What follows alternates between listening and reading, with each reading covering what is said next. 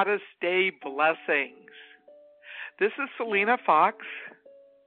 I'm a nature priestess and senior minister of Circle Sanctuary, which serves nature religion practitioners worldwide.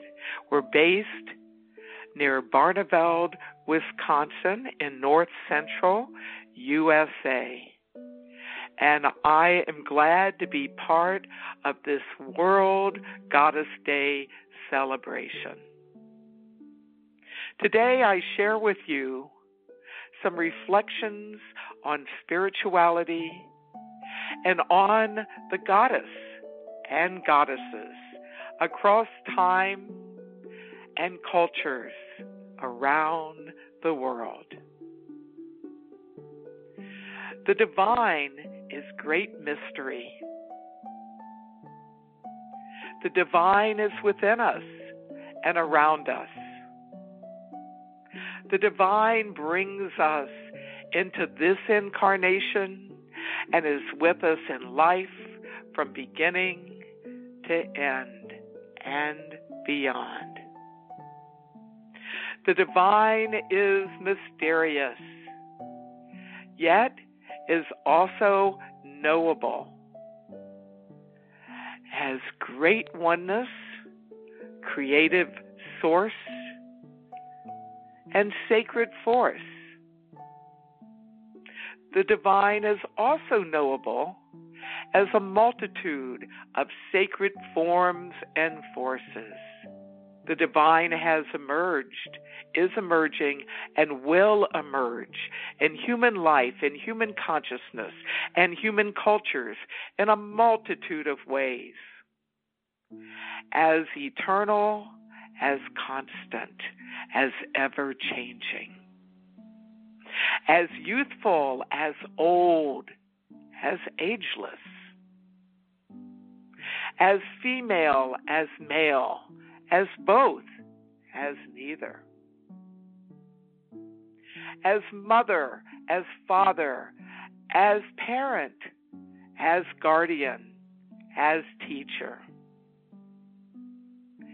as quality, such as love, compassion, liberty, wisdom, dis, strength,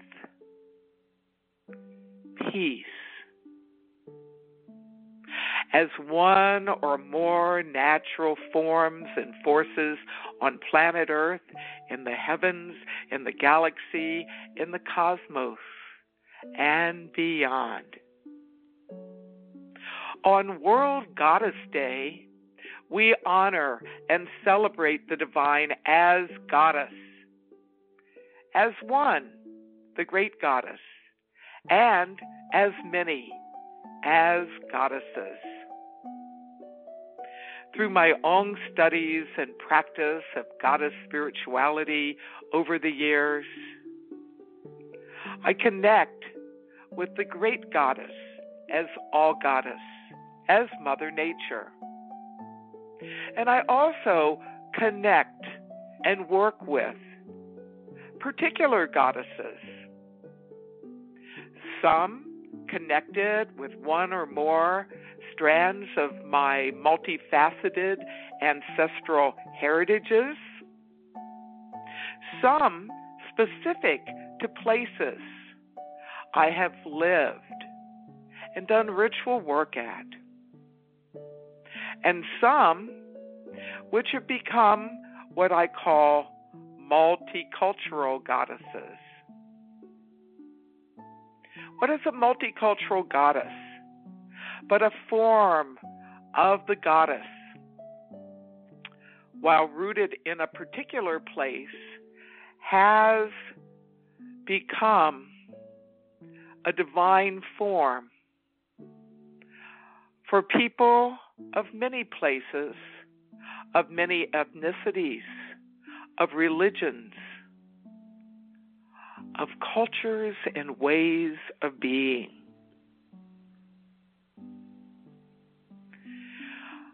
I first started understanding multicultural goddesses through direct experience.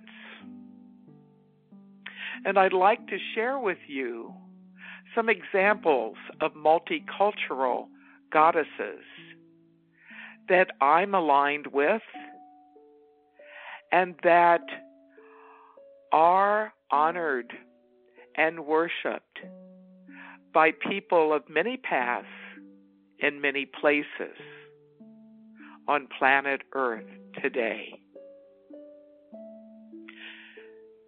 Mother Nature, nature with a capital N. She who is all that is. She who dwells within us and around us. Across cultures and across time, Mother Nature has taken different forms and has different names. In 21st century now on planet Earth, many people have come to understand nature is not only the natural realm that's on planet Earth, but nature that bodies our whole planetary system, our solar system, and beyond that, the Milky Way, our galaxy, and beyond that, the greater universe, the cosmos, of which we are a part. Mother Nature is in common language today. And I see Mother Nature as part of that essence of Goddess, capital G, that manifest individual humans in families, in social groupings, in cultures and nations, in human life, not only now, but has been there since the beginning and will be there eternally. Mother Nature has taken a variety of different forms through the ages. And the mother part of nature links Mother Nature, as all goddess, to a particular type of goddess, also known as the Mother Goddess or Great Mother. Since the earliest times of humans crafting art, back into the upper Paleolithic, the Stone Age, up until 40,000, 50,000 years ago. Images were crafted, and some have survived to this very day, that early archaeologists back in the mid 1800s called Venus figurines, being most familiar with the Roman goddess Venus, the goddess of love, who the Greeks called Aphrodite. So these Venus figurines most likely were beyond looking at love as a concept. For these were full bodied, rotund, large breasts, large bellies, some say actually showing pregnancy. Some called these Venus figurines fertility figures, charms. But many of us who study goddess spirituality see these as depictions of goddess as great mother. Since the mid 1800s, more than 200 of these figurines have been discovered in various parts of Europe into Asia. We really don't know how they came to be, what names they were called, how they were used in ceremonial practice. But most of us who explore goddess spirituality as part of personal spiritual practice, as well as many of us in academia, see these are as early depictions of the Great Mother, of the goddess. Perhaps the most well known of these is a form that was originally called, when it was discovered in Austria, Venus of Willendorf. Some of us call it the Willendorf goddess instead. Um, there is still um, some debate about exactly how old the Willendorf goddess form is. Um, some of the more recent estimates by scholars are 25,000 to 28,000 BCE was when this was crafted. A fairly small um, figurine found in a cave near Willendorf, Austria. Today, this image has been reproduced in not only its original size, which is only a few inches tall, but in um, large forms, large um, goddess depictions, some in smaller forms, worn as an amulet around the neck. Uh, some have depicted this form of early goddess mother in paintings and in other types of sculpture. Indeed, this is an example of old meets new. For some people, this is the all goddess, the ancient goddess, and some say the earth mother. Today, this image of ancient great mother is found in shrines, on altars, and in sacred art around the world. At Circle Sanctuary Nature Preserve, we have a depiction of her in a more contemporary form at our Shrine of the Great Mother, along with a variety of other Mother goddess images that have been placed there by visitors to Circle Sanctuary Nature Preserve, as well as some of us who are shrine keepers. Another form of the Great Mother has her roots in West Africa. She is Mother Ocean.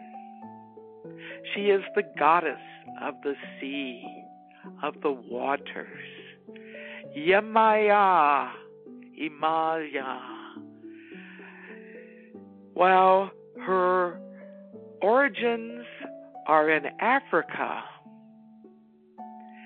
as African peoples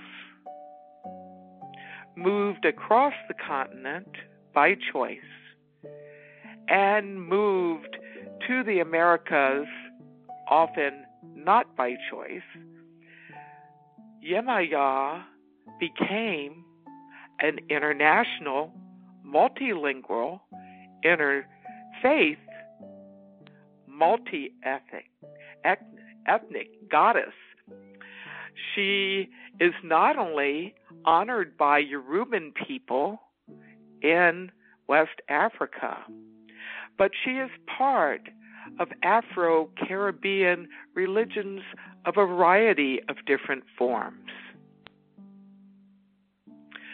Some have depicted her as a goddess in flowing ground, gowns walking upon a sea with the full moon rising above. My own Yemaya altar, my home has a painting of her in this form. And I also have an altar to her in another place in my house in which she is depicted in another form that has become multicultural as a mermaid. I have her with black skin, brown skin, white skin, and glowing ocean water color. She sometimes would shapeshift into the form of a dolphin. And in my honoring of Yemaya, I not only honor her as a form of the Great Mother, but as a particular goddess in her own right, she of the ocean waters. Every year, at her sacred time, which is full moon in a number of traditions, I make a journey at full moon to one of the oceans. Often it is the Atlantic. And there I call to her and honor her under the full moon as sea meets shore and give her offering. One of her traditional offerings is that of quartz crystal.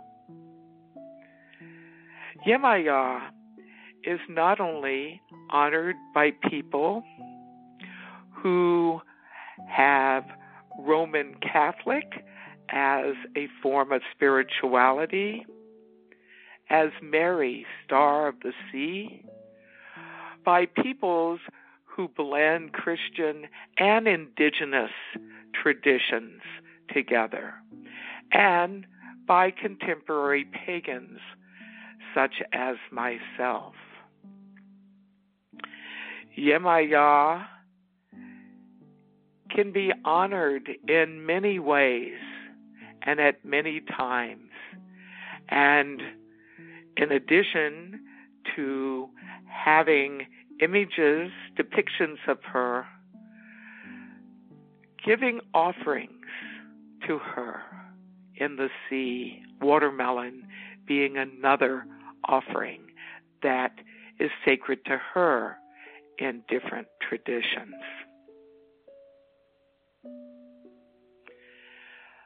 Nathor, the Nile River goddess, is very specific to ancient Egypt. Yet her image, revered by the Kimi people, dating back to late Neolithic times, this symbol of regeneration has become a mother goddess image that is served as an image of goddess spirituality as a whole. She is more slender, her legs together point downward, her arms are raised above, cupped as if she is drawing down the moon. Her head in the original form was bird like. And some say that this goddess form originally was a depiction of the mother goddess of, of pre dynastic Egypt as a vulture mother, her bird head being that way. Her image now has gone not only from ancient Egypt but to contemporary America and around the world. Indeed, there are a variety of people who have crafted um, forms inspired by this original um, figurine used years ago. Astara, a form from mythic images that some friends of mine um, drew inspiration from Morning Glory Zell and crafted into sculpture form by her partner Oberon Zell. Uh, many people have used this goddess as inspiration for their own depictions of all goddess and as mother who regenerates.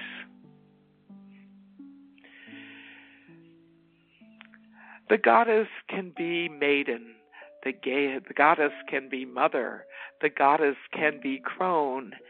And indeed, some today use these terms as ways of working with specific goddesses. And some goddesses actually have forms that are maiden, that are mother, and that are crone. And one of these is the goddess from ancient Germany known as Holda. As a maiden, she has a white goose down cloak, and as she shakes it, she creates snow. She is the maiden of the winter time. As a mother, she figures in Grimm's fairy tale, a tale that has come down to this day.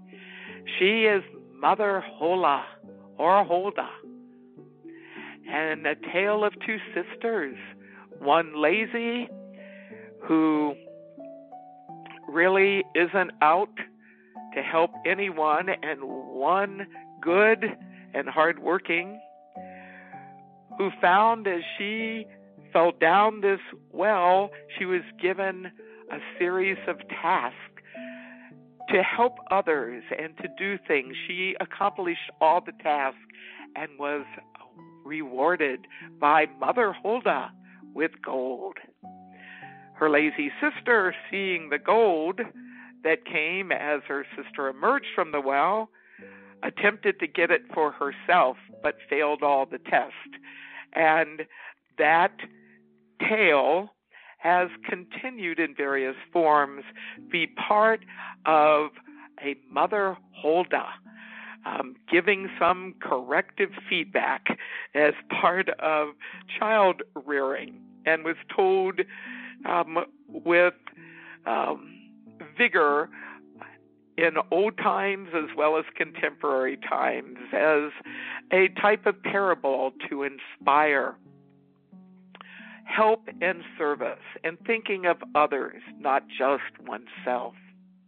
The third aspect of Hulda is of a wise old woman who does the wild hunt, rides a chariot across the sky at winter solstice time, gathering up the souls of the dead, bringing blessings to the land. Indeed, there's a variety of winter solstice goddesses that are in crone form that have origins in different parts of the world, but yet share many attributes together. Baba Yaga from Slavic countries, Holda from Germanic um, places, and La Befana who some call the Christmas witch because of her connection not only with winter solstice time, but the Christmas holidays and Epiphany.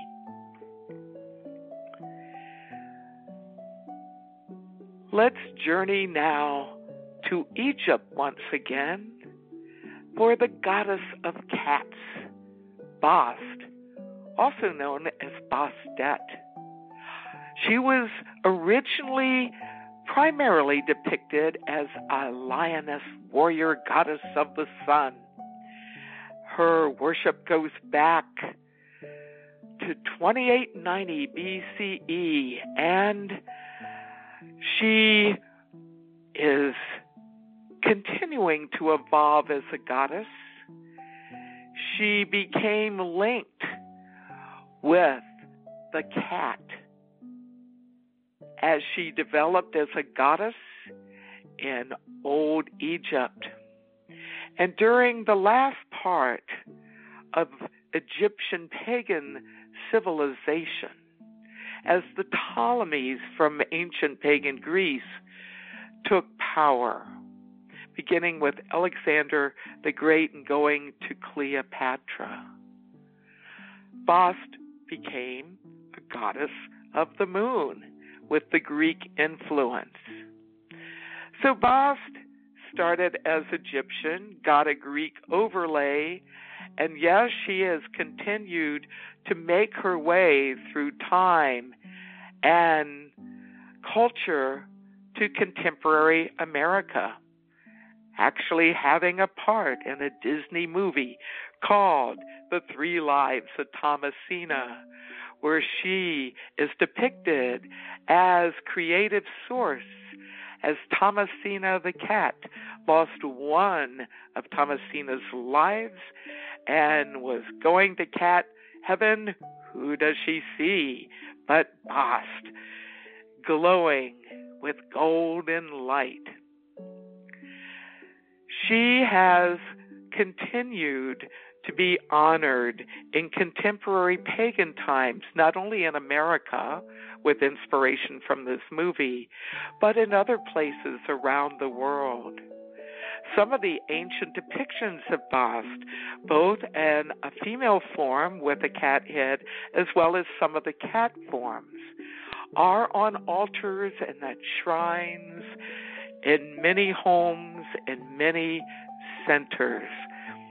I have had a cat goddess altar in my own home dedicated to Bast for many, many years.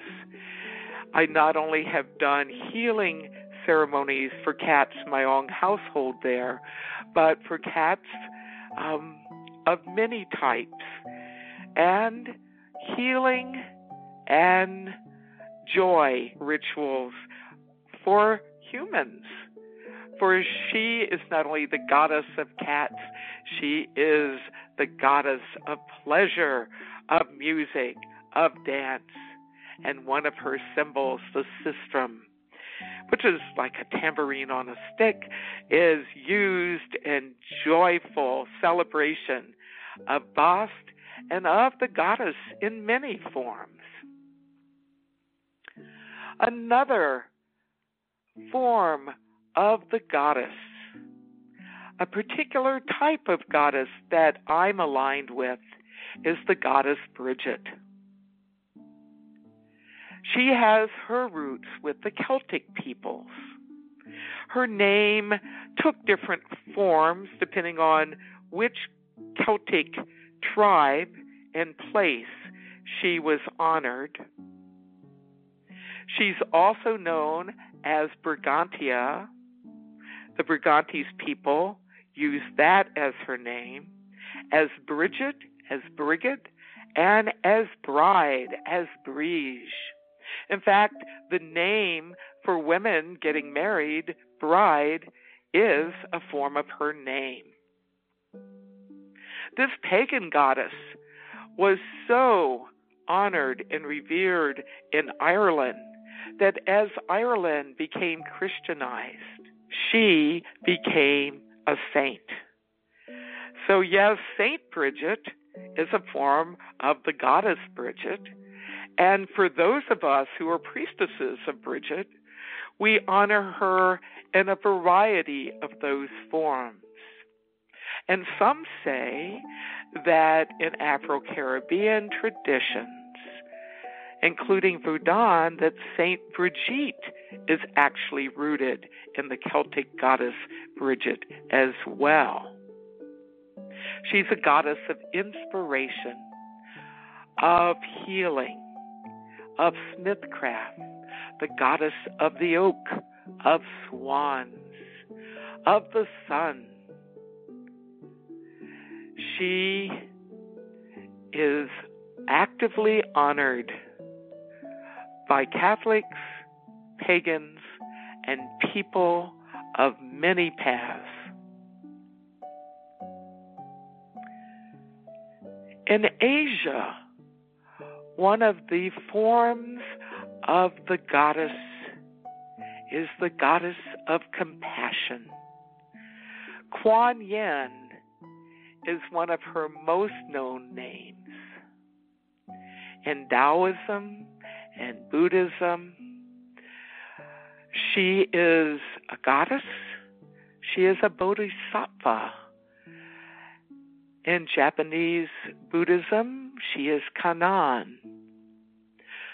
Her name is said to mean she who hears the cries of the world. I have a Kuan Yin altar in my own home, and we have a Kuan Yin altar as well um, in the form of a shrine at Circle Sanctuary. She is closely allied to Tara amongst Buddhists from Tibet, Mongolia, and Nepal. She is a goddess that can be honored and called to by chanting her name. Kuan Yin, Kuan Yin, Kuan Yin. As we dedicated our shrine to Kuan Yin many years ago at Circle Sanctuary, one of the people assisting is a pagan veteran who served in the Vietnam War. He first encountered Kuan Yin while he was in Asia. She came to him in a dream and helped him deal not only with the stresses of battle, but in healing from it in the time since. Kuan Yin is found in many places. Chinese restaurants sometimes will have a Kuan Yin statue in the lobby.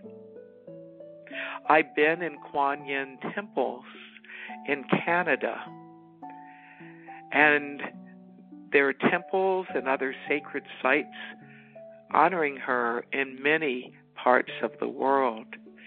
So she too is a goddess who has manifested across cultures and religions. The goddess of wisdom, Athena, was her name in ancient Greece. Athens is named for her. She was the patron goddess of that place. And the owl is one of her symbols. She was also goddess of the sun.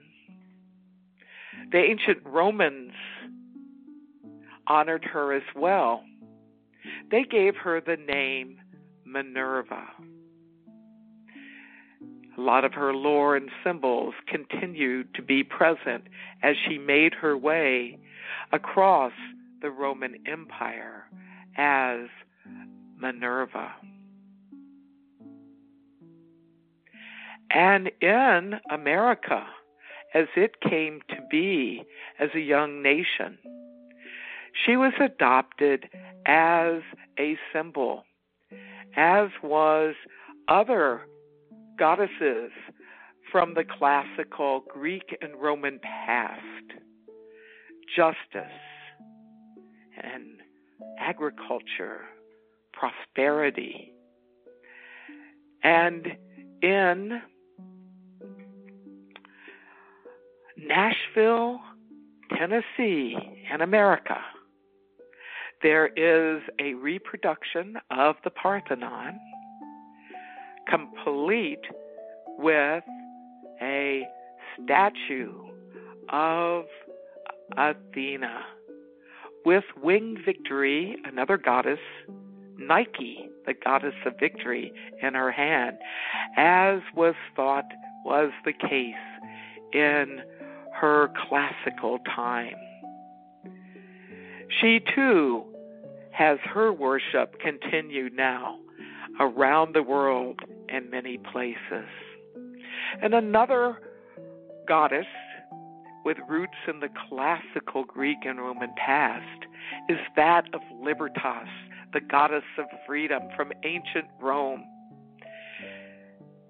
As the U.S. became a country, she became a leading image representing freedom and independence.